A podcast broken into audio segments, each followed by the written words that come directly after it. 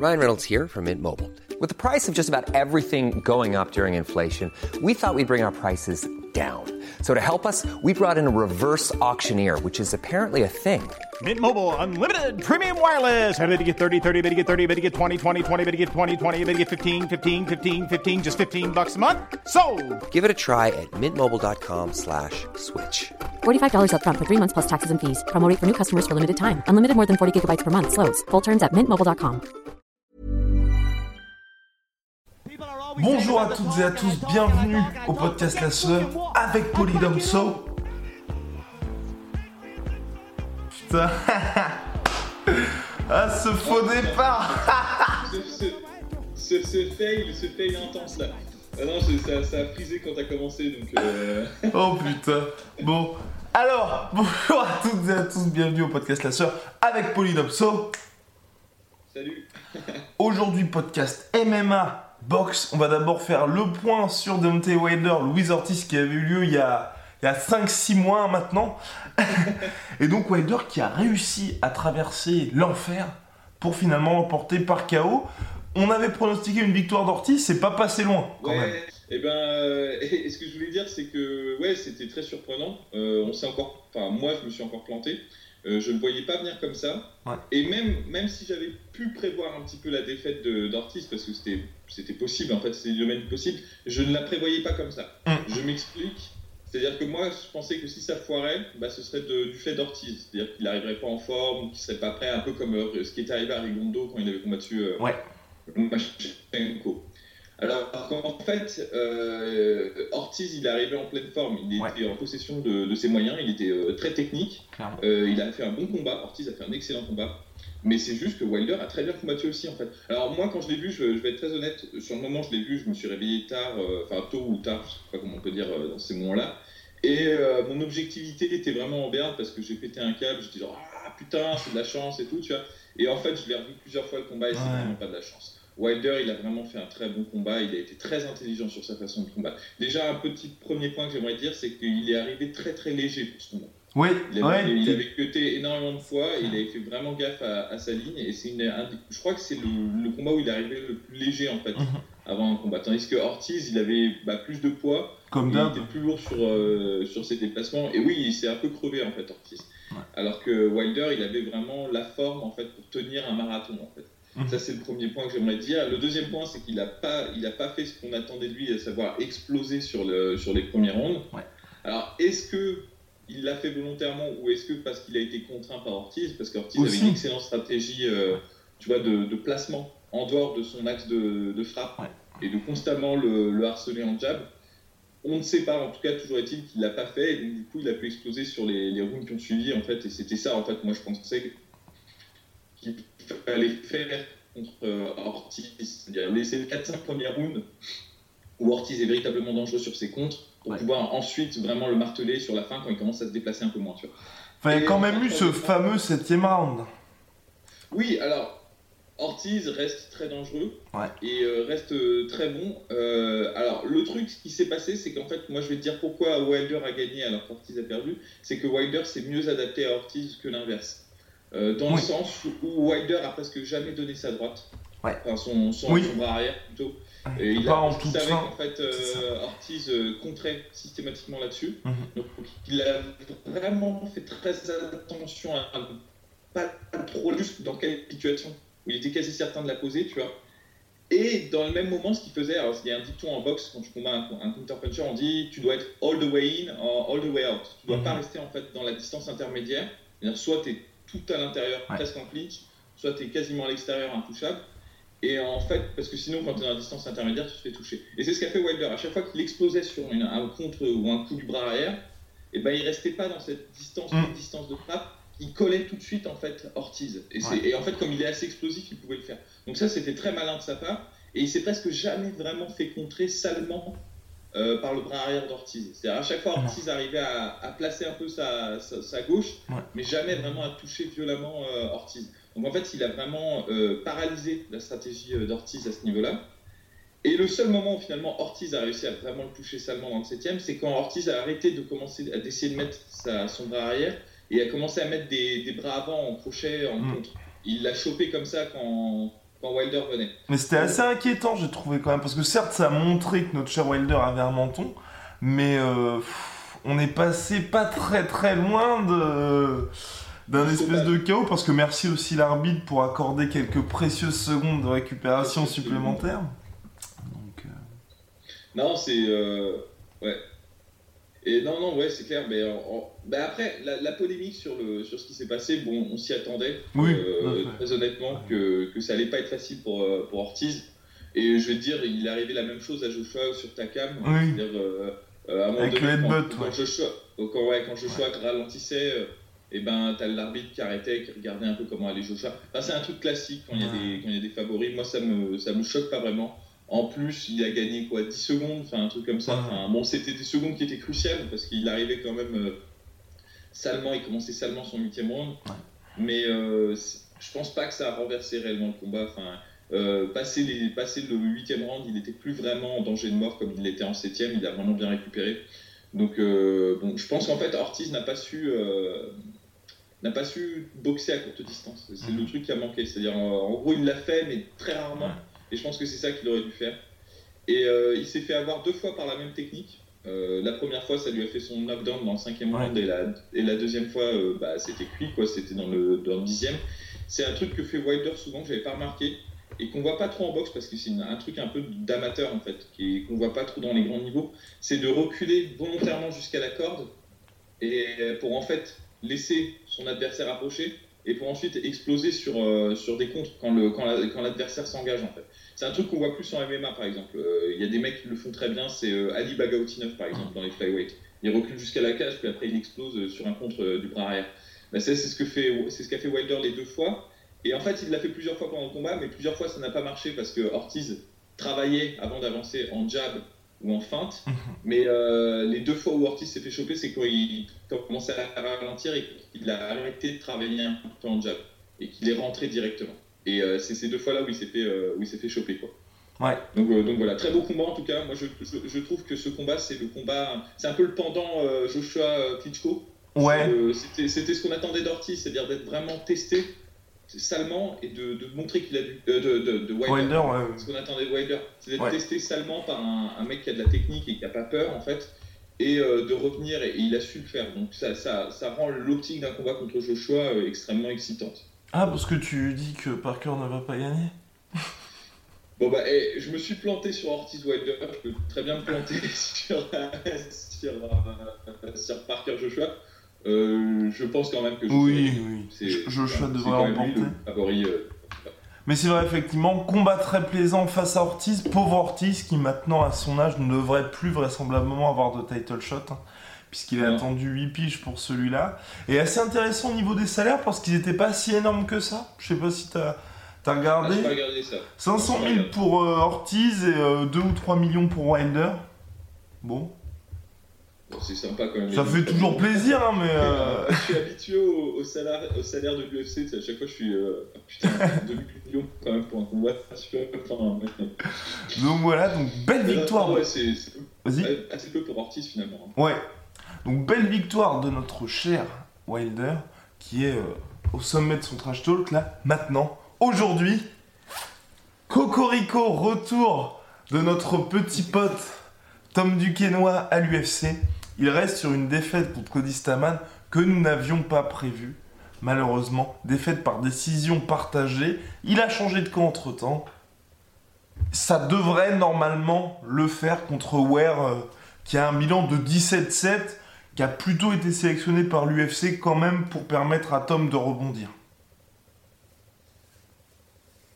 Euh, ouais, Ware, euh, en fait, Ware est quand même dangereux, faut pas le. faut Oui, pas oui. sous-estimer, C'est un, c'est un bon, c'est un bon striker. hein. Il, est, il a, il a une Ouais. bonne boxe. Et d'ailleurs, Ware a combattu Staman aussi. Oui, aussi. Et, euh, et, euh, il a rocké Staman à plusieurs reprises Ouais. sur, sur des combinaisons. Vous pouvez regarder le combat. Il s'est comme, comme Tom Duquesnoy, il s'est fait étouffer par la Ouais. de, de Staman. Mais il a rocké en fait Staman à plusieurs reprises euh, avec des, combinaisons, des, des bonnes combinaisons de, de boxe. Il a une bonne anglaise. Euh, pas une super bonne défense, c'est pas, Ouais. être, pas être très complet comme, euh, comme combattant, pour être honnête. Donc je pense qu'en fait, si Tom Duquesnoy euh, l'aborde intelligemment, il est quasi certain de, de, de gagner en son arsenal par rapport à, à celui de Ware. qui devrait lui permettre en fait de, de ouais, de, je pense même d'avoir de, de, de, terminer Ware sans, sans, trop, sans trop de difficulté. Je, je m'avance pas trop là-dessus en fait. Et d'ailleurs, pour revenir sur Staman, euh, on l'avait pas prévu et en fait Staman s'est révélé être un très bon combattant parce qu'il a battu euh, Ouais. Ryan Caraway euh, récemment. Donc, Un peu ça, compliqué quand même là, cette, cette victoire là, parce qu'elle aurait pu basculer des deux côtés, mais il enchaîne, il enchaîne tout de même. Ouais, et mais Ryan Caraway, il est, il est archi solide hein, Ouais. dans, la, dans la KT. Hein. C'est c'est un, c'est un bon, c'est un bon staple mate, tu vois. Enfin, il est bon, et c'est- il est bien ancré dans cette catégorie, donc c'est une belle, belle performance de Cody Staman. Ouais. On l'a pas vu venir. Moi, en fait, pourquoi je l'ai pas vu venir Cody Staman? C'est parce qu'il est d'un semi-pro, en fait, où les combattants. euh, tu sais, c'est circuit régional américain, tu vois, où les mecs, Ouais. euh, ils ont un boulot à côté et tout, tu vois.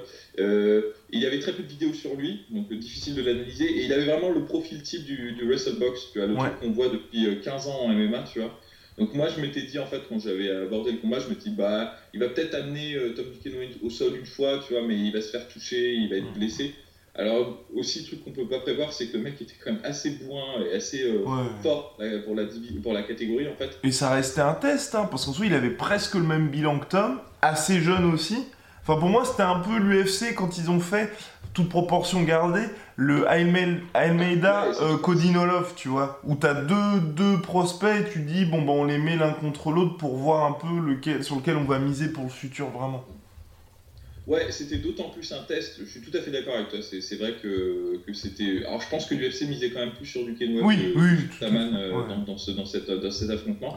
Euh, le truc, c'est qu'en fait, c'était intelligent de la part de l'UFC parce que justement, les combattants américains, ils ont tous une base solide en boxe. Ouais. Et avant de miser des ronds en fait euh, sur Tom Duquesnoy, il fallait voir s'il était capable d'avoir ce, ce takedown de défense, tu vois.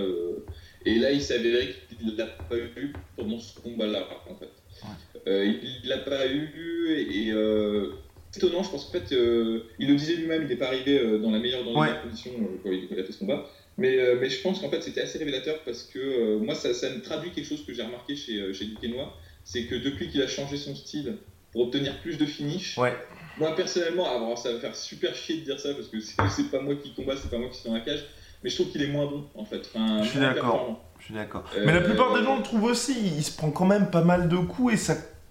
Il brôle pas, mais euh, il y a sur beaucoup de séquences, il.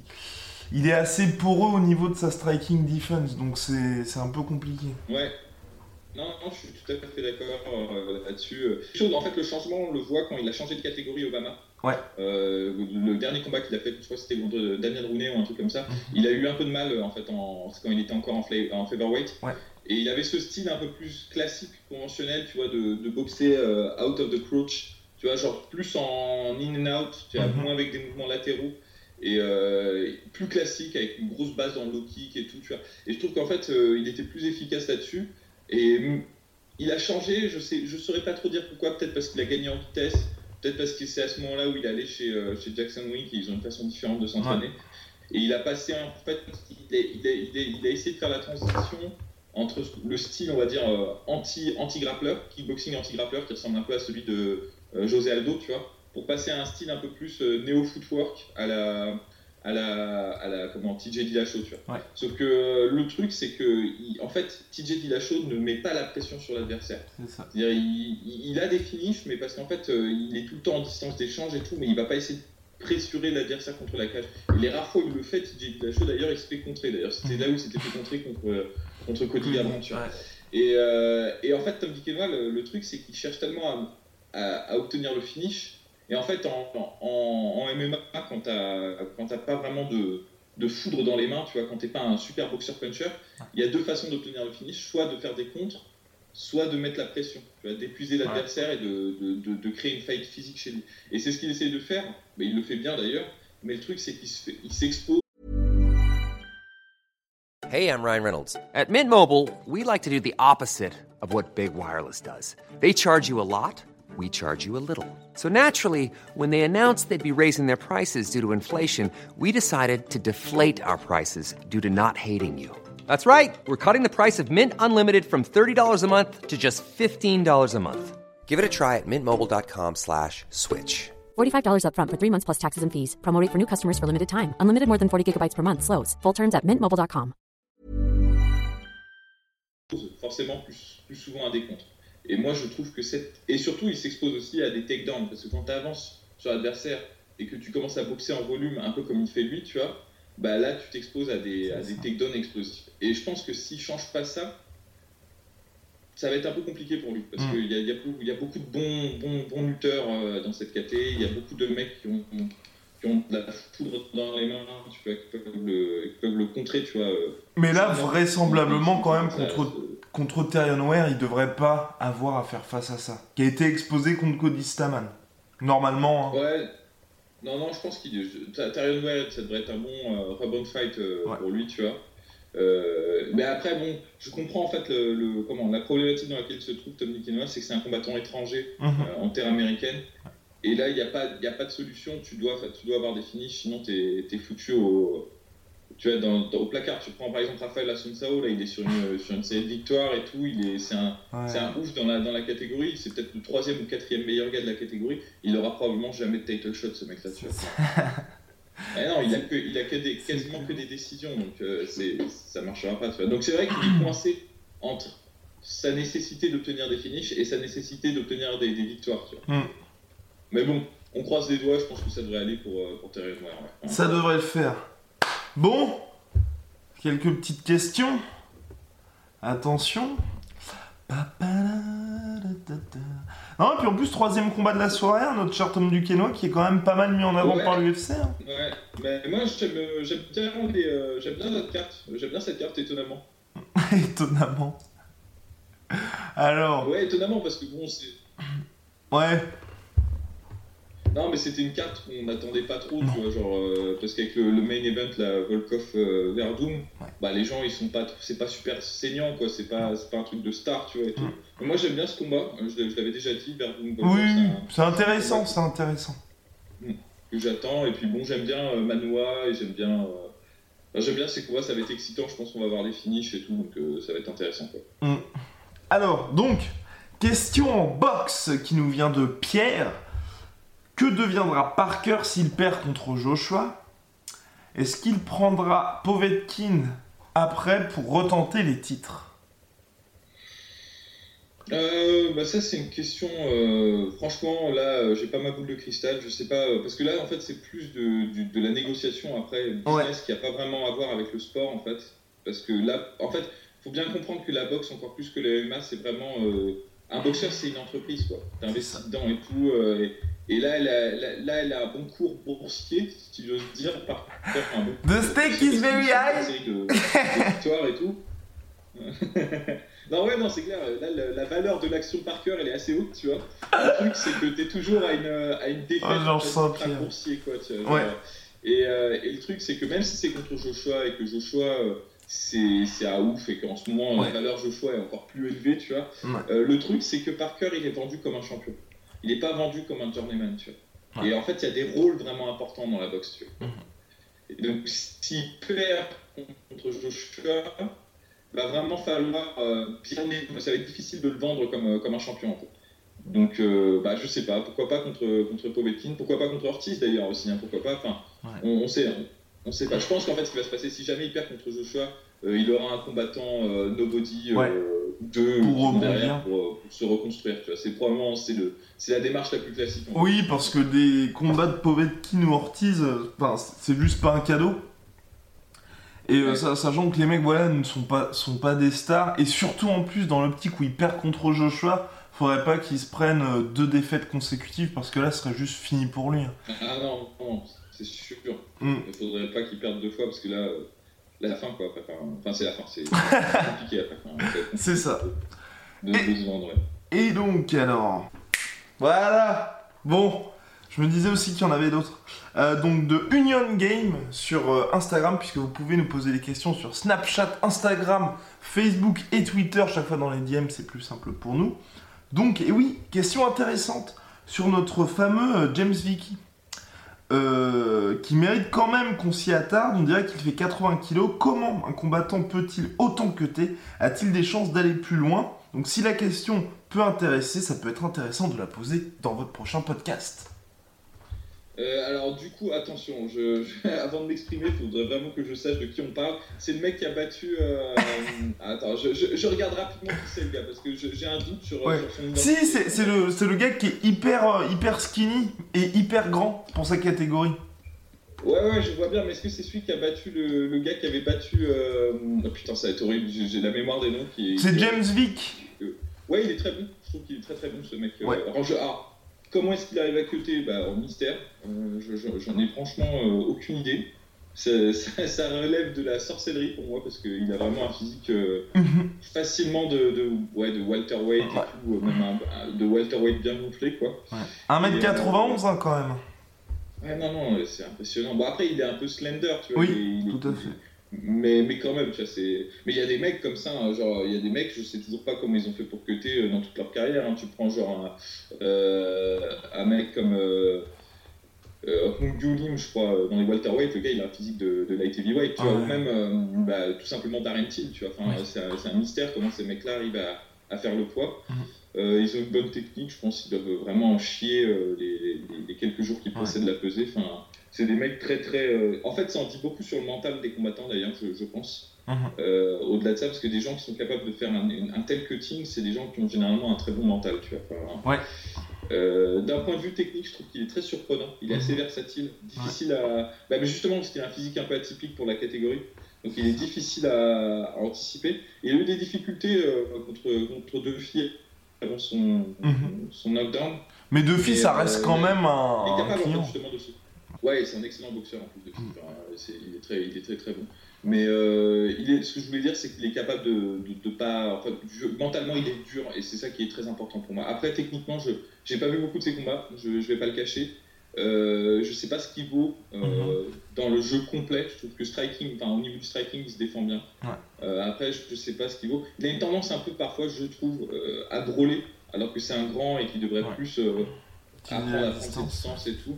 Mais il aime bien, il, a, il aime bien finir ses combats, donc bon, pourquoi pas, tu vois. Bah, à voir. Après, le problème, c'est que c'est une catégorie, il y a quand même énormément de, C'est ça. énormément de gens. hein. C'est des- la catégorie des lightweight, euh, c'est difficile de percer dans cette catégorie.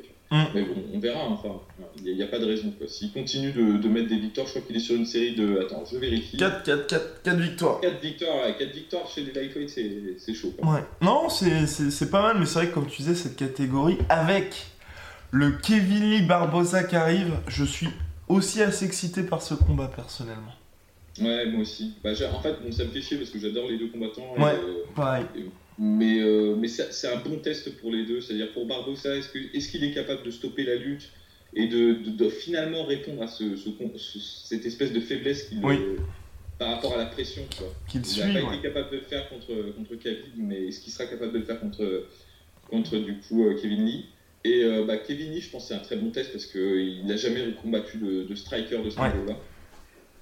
Et même s'il s'est beaucoup amélioré en striking, euh, ça reste, je pense, son point le, le moins, euh, le, moins, le, moins, le moins développé. Mhm. Donc, en, en gros, Ouais. euh, c'est pas mal, c'est un bon test. Donc moi, personnellement, ce combat, je le trouve super excitant et ça va être très intéressant. Mais c'est bizarre de la part de l'UFC de faire ça comme match-up parce que deux combattants qui sont dans les tops au niveau des rankings, qui restent tous les deux sur une défaite, et là vraisemblablement celui qui gagne, bah, il sera directement de retour un peu euh, pour euh, bah, dans, Ouais, dans- dans- dans les contenders, éventuellement en discussion pour title shot, et celui qui perd, ça risque d'être un peu compliqué. Je pense qu'en fait, euh, c'est difficile en fait de leur donner des combats ces deux mecs-là, en fait. Ouais. Euh, à moins de faire le, le- le- le classique, le classique, le El Famoso, tu vois, genre je te donne un top 10 qui a pas du tout le niveau juste Ouais. après un combat pour que tu, pour que tu te refasses.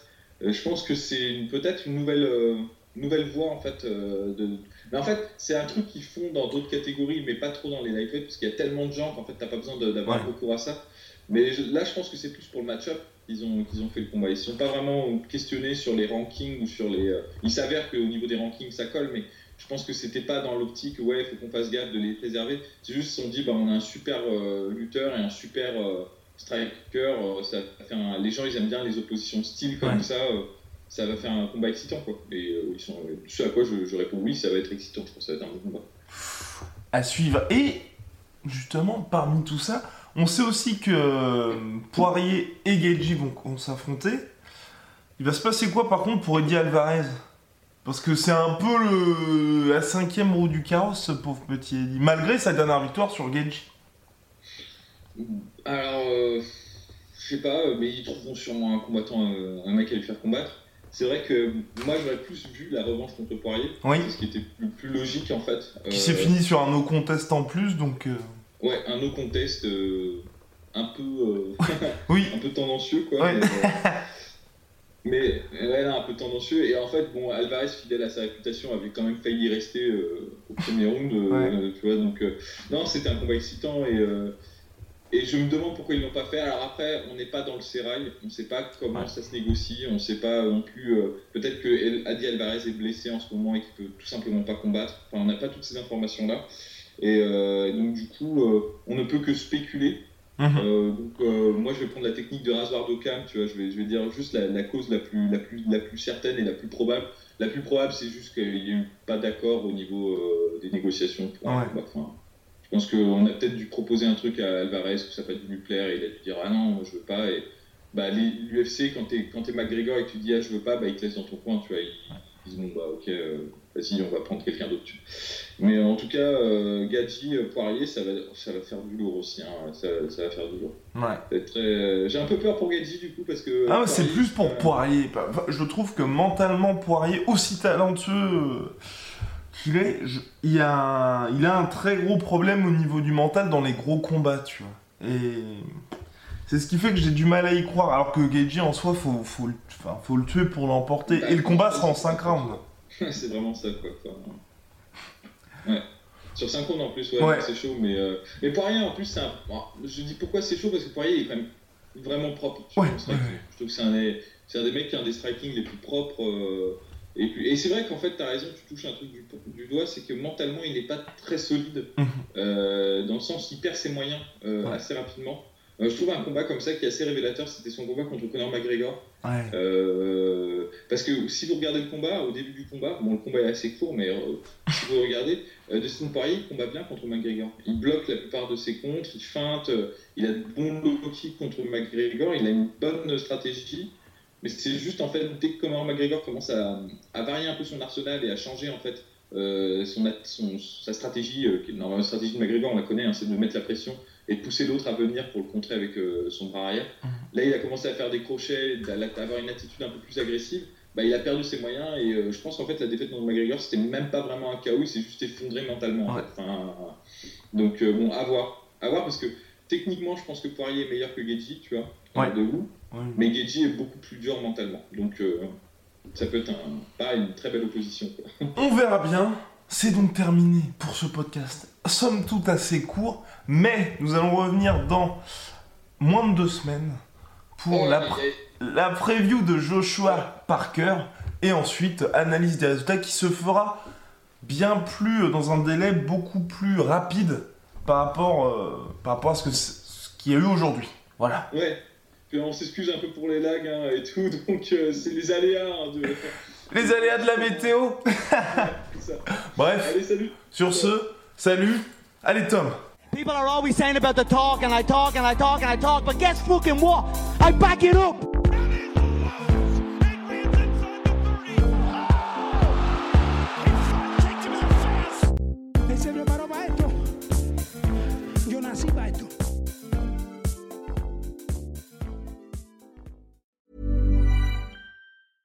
Ever catch yourself eating the same flavorless dinner three days in a row? Dreaming of something better? Well, HelloFresh is your guilt-free dream come true, baby. It's me, Gigi Palmer. Let's wake up those taste buds with hot, juicy pecan-crusted chicken or garlic butter shrimp scampi. Mm. Hello Fresh. Stop dreaming of all the delicious possibilities and dig in at HelloFresh.com. Let's get this dinner party started.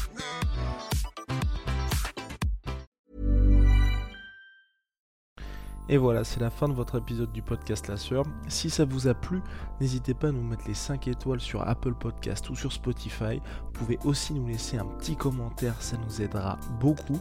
Et si vous voulez aller plus loin avec nous, vous tapez La Sueur sur toutes les plateformes ou sur les réseaux sociaux, vous nous trouverez. Et là, vous nous écoutez très certainement en audio. on est aussi en vidéo sur YouTube, mais également sur Snapchat. Là encore, vous tapez la sueur et on sera là. Merci de votre fidélité et à très vite pour de nouvelles aventures.